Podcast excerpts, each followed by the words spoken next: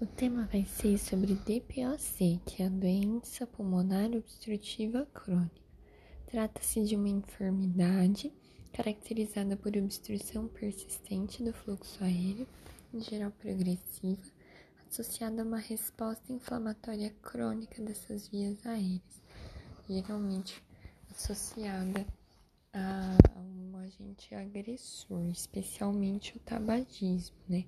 Tabagismo é o principal fator de risco para DPOC e a patogênese dessa doença é explicada pelos, pelos danos que o tabaco ele vai causar no trato respiratório, né? Não, não apenas o tabagismo por si só, sozinho, mas é necessário uma predisposição individual necessário que o fumante seja predisposto, suscetível, para que ele tenha então essa perda progressiva de função pulmonar, caracterizando a DPOC.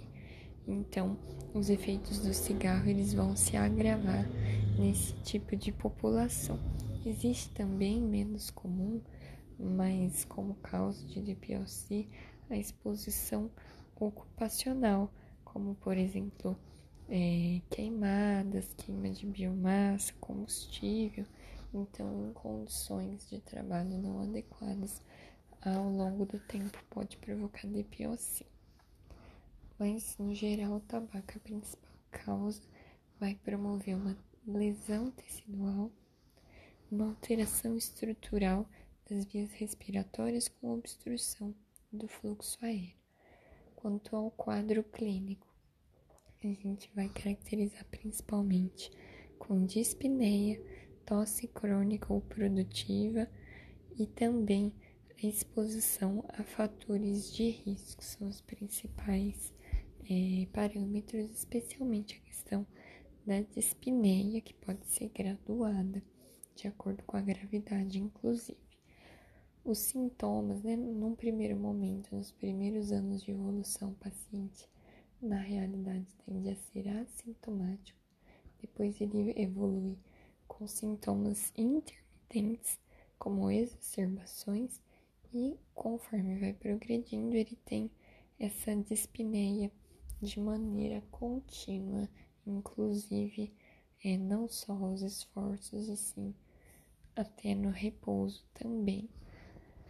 Na, no exame físico, o exame, o, nos, no início da doença pode ter poucas alterações ou ser normal o exame físico, mas conforme vai progredindo também evoluem alterações, como redução de expansibilidade, hipersonoridade na percussão, o frêmito e o murmúrio vesicular diminuídos de maneira difusa, a expiração é prolongada e pode-se auscultar estertores finos tele-inspiratórios também.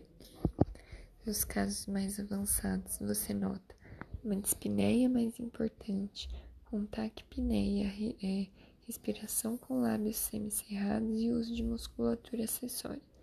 Pode existir também o corpo pulmonar e aí vai estar associado a hepatomegalia, edema de membros inferiores, turgência jugular, hiperfonese de B2, etc. Existe é, o que a gente chama do conceito de fenótipos de DPOC, que são os dois principais modos, as duas, é, os dois tipos principais de pacientes, os estereótipos, digamos assim, de pacientes com DPOC. Nós temos os os bronquíticos crônicos e os, enfidema, os enfisematosos, que são então esses dois fenótipos principais. É, o enfisematoso é aquele indivíduo rosado, soprador rosado, né, que é chamado pink puffer. Ele é magro, extremamente magro, consumido, né? Ele tende a ser mais velho e ele é o enfisematoso. Raio-x dele, ele tem uma hipertransparência os campos pulmonares estão aumentados, etc. Já o Blue Boulder, que chama, né, que é o, bronquite crônico, geralmente ele é, tem a coloração mais cianótica, mais azulada. Ele já é não é tão velho quanto o enfisемatoso, ele tem um sobrepeso, digamos assim, ele tem policitemia, níveis elevados de, de hemoglobina, etc. Então, esses são os dois principais fenótipos. Quanto a exames complementares, espirometria com certeza é um dos principais exames. A gente vai ver uma redução da relação VF1 sobre capacidade vital forçada. O indivíduo é uma doença obstrutiva, então o indivíduo ele não consegue expirar todo o ar, ele fica com o ar represado dentro do tórax.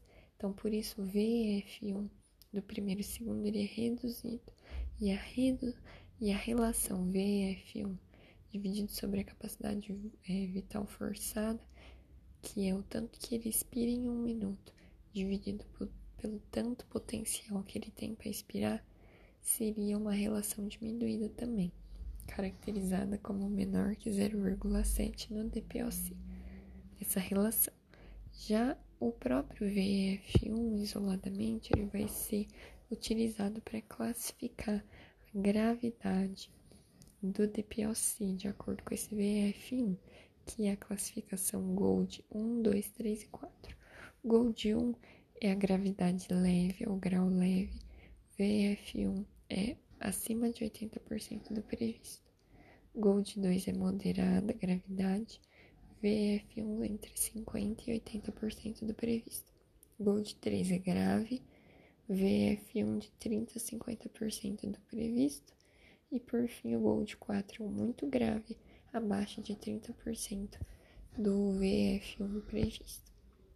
Outros exames podem ser volumes pulmonares de difusão, a oxigenação arterial, tanto por saturação, tanto por gasometria, o hematócrito, que pode revelar a policitemia secundária e hipóxia tecidual, a radiografia de tórax, que eu acabei já comentando, né, especialmente no enfisematoso, na doença realmente avançada, a gente nota a hipertransparência dos campos pulmonares, uma pobreza de trama vascular, rebaixamento, retificação do diafragma, os arcos intercostais ficam alargados e a silhueta cardíaca menor e verticalizada.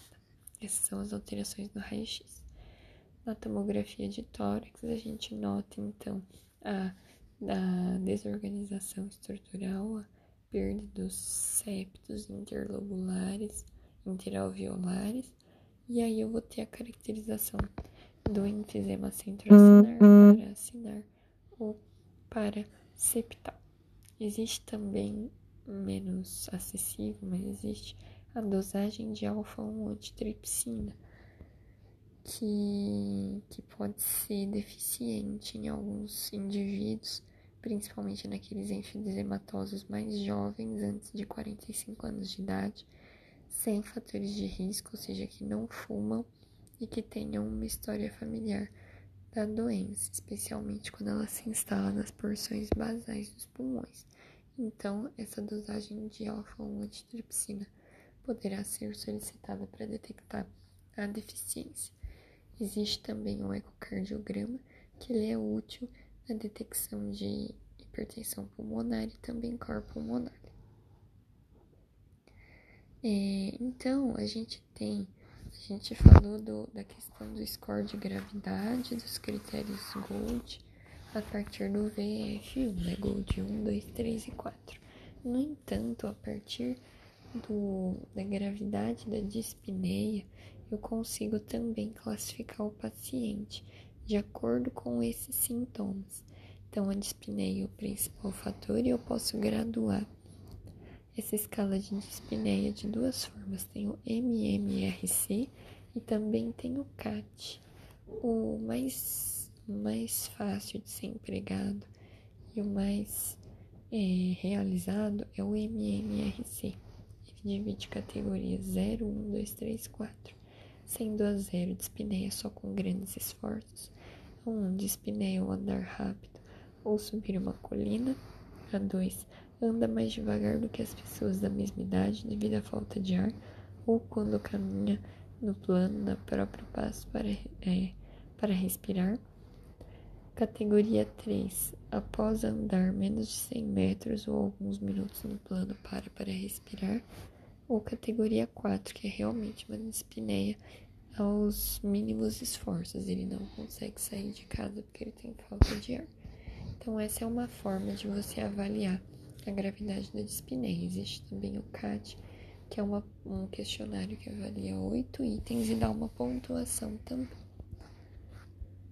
Outro aspecto importante, então a gente está falando aqui de aspectos classificatórios que vão ser importantes para determinar tratamento. Falamos do GOLD 1, 2, 3 e 4, é, a partir do VF1 de gravidade. Falamos agora da escala de dispneia MMRC e agora o CAT, que é um questionário com oito perguntas também para avaliar essa dispneia.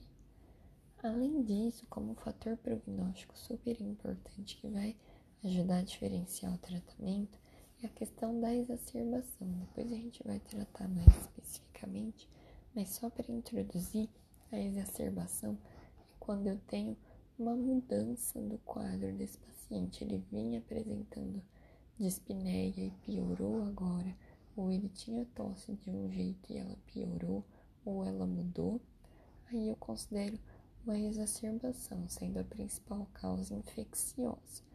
As exacerbações elas são relevantes no contexto do paciente porque elas indicam um mau prognóstico, elas vão reduzir a função pulmonar desse indivíduo, acarretando piora na qualidade de vida e também aumento da mortalidade, morbidade. Então, com base no MMRC, com base no CAT, no, no Gold, né? Também no VF1. E na questão das exacerbações, eu vou deixando em quatro grupos para a gente enfocar o tratamento específico depois. Grupo A, B, C e D, sendo que o grupo A e B eles são mais leves e o C e o D são os mais complicados. O que mais importa na realidade para a gente, a gente vai ver sintomas e exacerbações.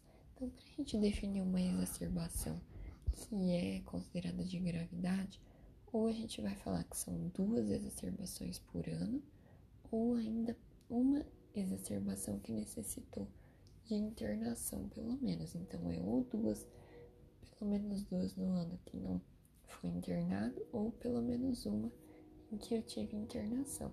São essas possibilidades.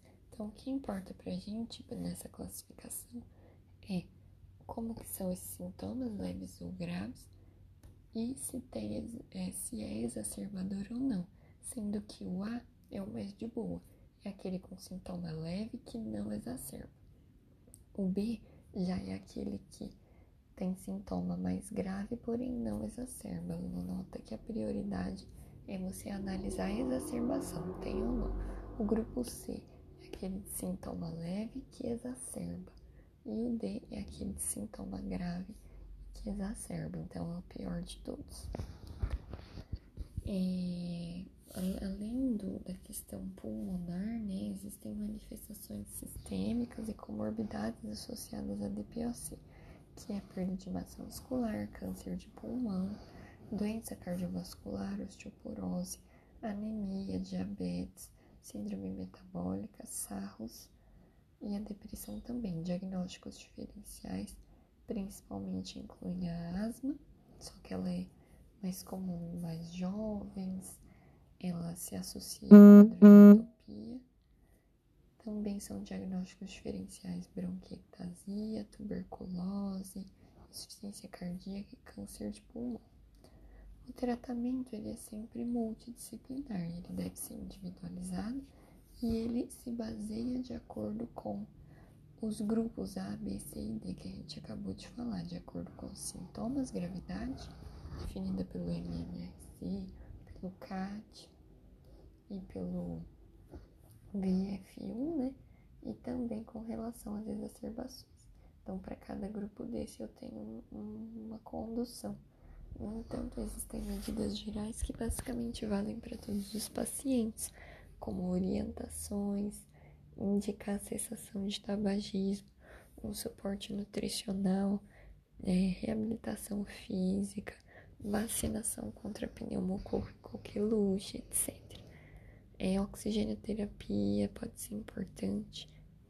E aí, baseado nos grupos, a gente vai definir tratamentos. E aí, o grupo A, que é aquele sintoma leve que não exacerba, eu posso utilizar lama ou laba, que são os, os de longa duração, né? Os broncodilatadores beta-2 agonistas ou anticolinérgicos antimuscarínicos, ambos de longa duração, quando for necessário. Esse é o grupo A. O grupo B, que é sintoma mais grave, mas não exacerba, eu vou usar esse labo ou esse lama de maneira contínua e se o indivíduo tiver uma piora, aí você associa os dois. No grupo C, você vai fazer o lama no geral, porque ele tem uma maior proteção contra exacerbações, e se piorar, você associa com o laba. Existem também outras opções que incluem o corticoide inalatório já nesse grupo C. E por fim, o grupo D é o LABA com lama mais corticoide inalatório ou roflumilaste, que é um inibidor de fosfodiesterase 4, ou azitromicina também por seis meses para questão de prevenção e manejo da exacerbação. Então, assim, falamos laba, lama, saba, sama, o que, que é isso, né? São os, os medicamentos é, broncodilatadores. Então, sempre que começar com L, lembra que é longa duração. Então, é lama e lama. O, la, o, o lama e o laba. O laba longa duração começa com L. E o lama, longa duração, começa com L. O laba é aquele broncodilatador de longa duração, que seria, nos casos aqui pra gente, o formoterol, salmoterol, indacaterol e oidaterol. São essas as opções. Já os, o lama, que é o, o antimuscarínico de longa duração vai ser pra gente o tiotrópio, principalmente, mas também o glicopirrônio e o umectidínio. São essas as opções. Esses são os de longa duração, começa com ele. E os outros que são de curta duração é o SABA e o SAMA. O SABA é o bloqueador, é o, o beta 2 agonista, né? Para ser dilatador, ele tem que ser agonista beta adrenérgico, 2, beta 2 para ser alvo pulmão, né? Então, o SABA seria o fenoterol, que é o Berotec, ou salbutamol, que é o aerolim. E o SAMA, que é o bloqueador anti, é o anticolinérgico, o antimuscarínico, né? De curta duração. O SAMA vai ser o hipratrópio, que é o atorvente. Então, são esses os principais fármacos. É um pouco confuso. É, é, a gente vai falar agora, então, do DPLC exacerbado. A gente vai falando já que é aquele indivíduo que vai ter piora da tosse, piora da secreção ou mudança no padrão delas, e sendo que a principal causa ela é a infecção respiratória por vírus ou bactérias, mas existem outras causas de exacerbação, como poluição, mudanças climáticas, insuficiência cardíaca descompensável, pneumotórax. A exacerbação leve é, são sintomas mais leves, então eu vou poder fazer um uso de broncodilatadores de ação curta com um aumento de dose com relação às habituais por dois dias consecutivos de maneira ambulatorial. Exacerbação moderada é aquela que eu vou ter que utilizar corticoide oral ou antibiótico também, e o antibiótico via oral. O tratamento também é ambulatorial. Exacerbação grave é aquele que eu vou ter que fazer uso de corticoide e o antibiótico, mas já preferindo talvez uma via endovenosa com internação em enfermaria. Esse é o grave. E o muito grave é aquele que eu vou ter que fazer tudo por via endovenosa. A pessoa provavelmente precisa de ventilação mecânica, então ela estará na UTI. O, os critérios de internação hospitalar eles vão diferir, né? Então, eu tenho critérios para internação em enfermaria e também no, na UTI. Na enfermaria seria alteração de nível de consciência, sinais de gravidade como cianose corpulmonar, resposta negativa a tratamento inicial, comorbidades como ICC, diabetes descompensados, arritmias, falta de cuidados domiciliares adequados são indicações de internar. No entanto, na UTI, vai aquele indivíduo com dispneia grave que não responde à terapêutica inicial, rebaixamento de nível de consciência, fadiga de musculatura respiratória, agravamento de hipercapnia e necessidade de ventilação mecânica. Nos casos mais graves, então, eu vou fazer, vou dar preferência para os medicamentos de curta duração, então SABA ou SAMA, corticoides sistêmicos como prednisona por até duas semanas e também antibióticos. Os antibióticos, eles vão ter uma diferenciação se o paciente é menos grave ou se ele é mais grave. Para pacientes com quadros leves a moderados, você vai ter é, uma indicação de levofloxacino ou de amoxicilina clavulanato ou azitromicina claritromicina naqueles pacientes leves a moderados que tiveram purulência ou aumento de dispneia ou expectoração, você vai fazer tratamento via oral 5 a 7 dias e você não tem necessidade de internação. Já os pacientes graves, eles vão ter que ser internados muitas vezes em UTI e a preferência por ceftriaxona ou levofloxacino via endovenosa também. E é claro, se for constatada uma infecção específica por germes específicos, você tem que fazer a adaptação da terapia antimicrobiana.